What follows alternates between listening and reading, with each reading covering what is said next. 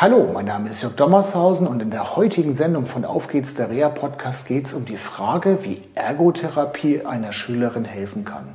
Mehr nach dem Intro. Auf geht's, der Reha Podcast. Der Podcast von Reha Management Oldenburg mit Tipps und Ideen zur Rehabilitation für Unfallopfer, Rechtsanwälte und Versicherungen.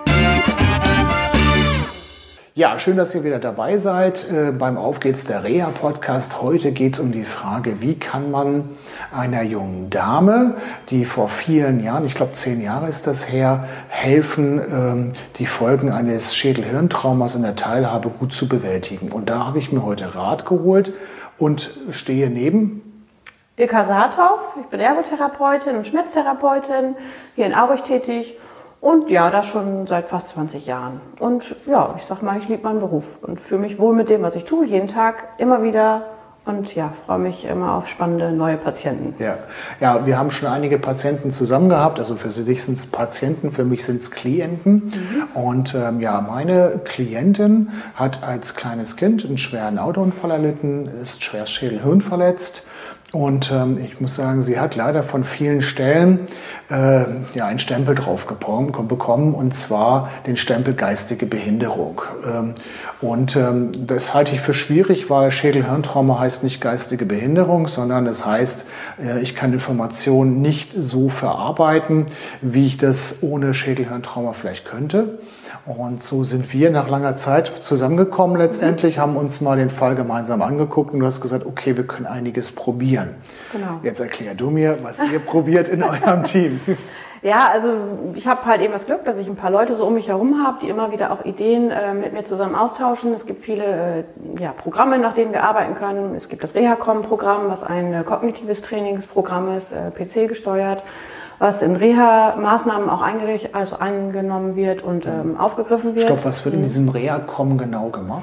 Ähm, also es wird geschaut, äh, wo hat äh, der Patient, in deinem Fall natürlich Klient, äh, mhm. Problematiken. Das heißt, ist die Aufmerksamkeit, ist die Konzentration betroffen.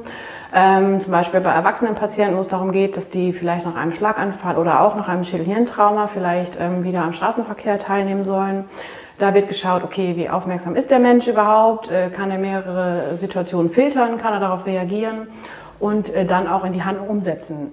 Das ist eigentlich so das, was wir wollen. Also auch Automatismen wieder hervorrufen, auch eben aus dem Leben vor der Erkrankung oder vor dem Unfall zu sehen, okay, was ist noch da? Was können wir aufgreifen? Und äh, da bietet dieses Programm eben einfach viele Möglichkeiten und ähm, wir haben die Möglichkeit, eine Auswertung zu starten, was auch oft für die Ärzte so wichtig ist um ja den Erfolg der Therapie nachzuweisen mhm. oder nachweisen zu können, weil erzählen können wir immer ganz viel, ja. aber es muss auch immer irgendwo stehen. Und das ist immer so das, ähm, wo wir einfach in den letzten Jahren gemerkt haben, es wird immer mehr gefordert und das ist ja auch richtig so. Dann die Kasse zahlt ja auch Geld dafür. Okay, ich höre aber gerade raus, so dass ähm, Ärzte kritisch mit eurer Arbeit umgehen. Ja, oft. Also das heißt, es sind die Budgetierungen der Ärzte, es sind nicht mal die Ärzte selber, sondern es ist einfach ja das Gesetz, würde ich mal sagen. Mhm. Ähm, wir sind äh, immer darauf sehr bedacht, äh, dass wir auch Ärzte informieren äh, zur richtigen Rezeptausstellung. Wir prüfen jedes Rezept und sagen, okay, der Code passt nicht, achtet nochmal drauf, haben mhm. oft Rückmeldungen mit den äh, Arztpraxen. Mhm.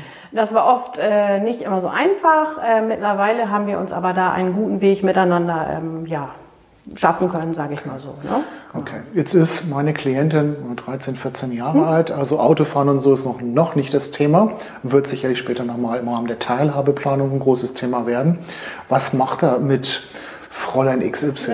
Was macht er? Wir dürfen ja keine Namen nennen letztendlich. Also, es ist immer so, äh, für, für, jeder, für jeden Menschen, der hierher kommt, ist immer das oberste Ziel Spaß und Lust daran zu haben, hier zu arbeiten, etwas zu erarbeiten und was zu bewirken. Mhm. Das gilt auch für meine Therapeuten, die hier arbeiten, weil mhm. sonst wird es schwierig, mhm.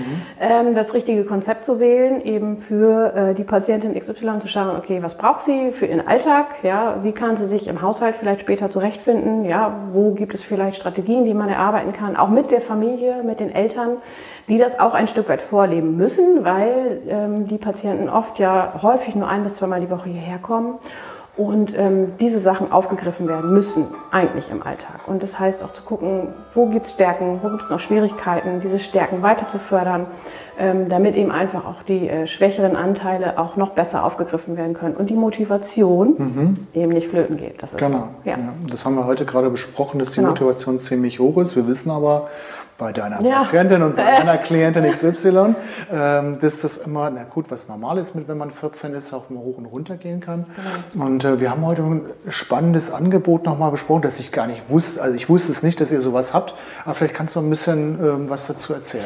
Ja, also wir haben ein Heilpferd, äh, ist eine Tinkerstute, 1,41 groß. Es geht dann nicht in der Therapie ums Reiten, sondern um die Begegnung mit diesem Lebewesen, was ein tolles Pferd ist, wirklich ähm, die Begegnung mit diesen Menschen liebt. Und es geht um Fühlen, es geht um Wahrnehmen, es geht um Dinge, die ich in der Therapie nicht anleiten kann, die einfach funktionieren, die einfach passieren, wo ich sagen kann, Mensch, schau mal, wie die Ohren sich bewegen. Was glaubst du, was hat das Pferd gehört? Oder was könnte für eine Reaktion kommen? Ja, oder eben einfach Bewegung in der Halle miteinander zu laufen. Ja, äh, das Pferd bleibt stehen, wenn die Position nicht richtig ist. Und ähm, der Mensch, der mit dir arbeitet oder eben der Patient, muss an sich ähm, arbeiten und überlegen, warum bleibt dieses Pferd jetzt stehen? Warum geht sie nicht mit mir? Was ist das Problem? Und ich stehe als Beobachter daneben und kann sagen, das sind Prozesse, die passieren.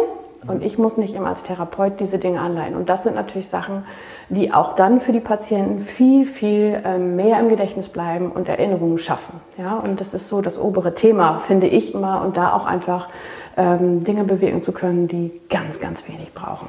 Und ähm, ich habe das heute so verstanden, nebenbei werden auch noch Koordinationsprobleme, indem ja, die Klientin oder der Patient halt auf Sand läuft.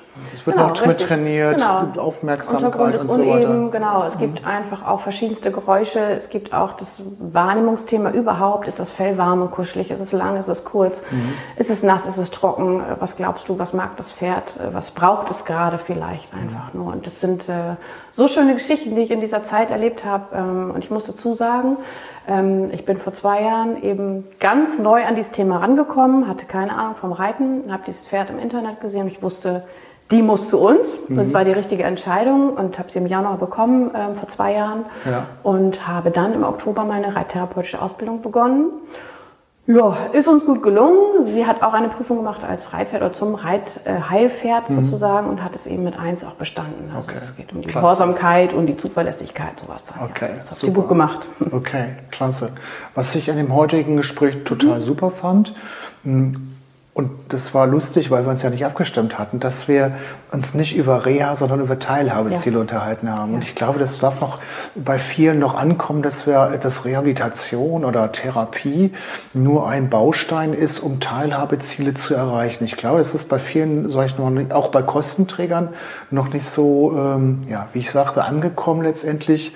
Und ähm, das fand ich spannend, dass wir heute ein Teilhabeziel mit dem Vater zusammen ähm, besprechen konnten und formulieren konnten. Und ähm, ja, und äh, dass unser gemeinsames Teilhabeziel mit der Klientin ist, dass sie halt nicht in eine Werkstatt für Menschen mit Beeinträchtigung Genau. geht, sondern dass Ja. sie ja die Möglichkeit zumindest ergreifen kann, auf dem Graumarkt zwischen dem ersten und zweiten Ja. Arbeitsmarkt unterzukommen. Ja. Das fand ich toll heute.